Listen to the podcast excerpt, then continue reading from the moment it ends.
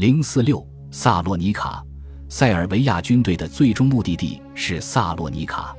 保加利亚开展动员工作后，希腊的政治局势进一步复杂化。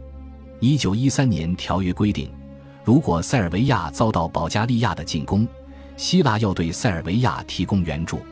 首相维尼泽洛斯抓住了这个机会，让希腊向协约国靠拢，请他们的军队在希腊北部登陆，并承诺。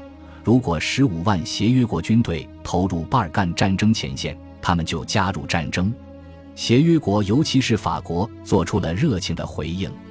但在希腊，有些人反对维尼泽洛斯。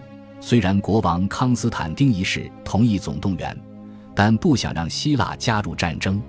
他们认为，如果一个大国和保加利亚协同作战对抗塞尔维亚，那么1913年条约的规定并不适用。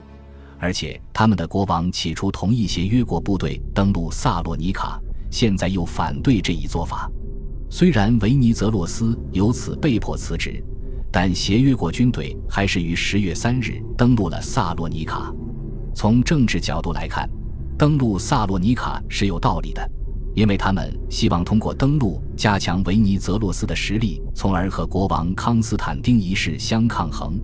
而且能提高希腊参战的可能性，但这一切都是徒劳。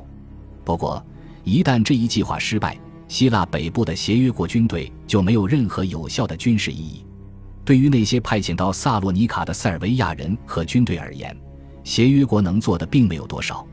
他们本可以在加里波利发挥更好的作用。确实，登陆计划甚至破坏了他们自己的政治意图。康斯坦丁国王认为。他们的出现表明，加里波利的冒险行动已经失败。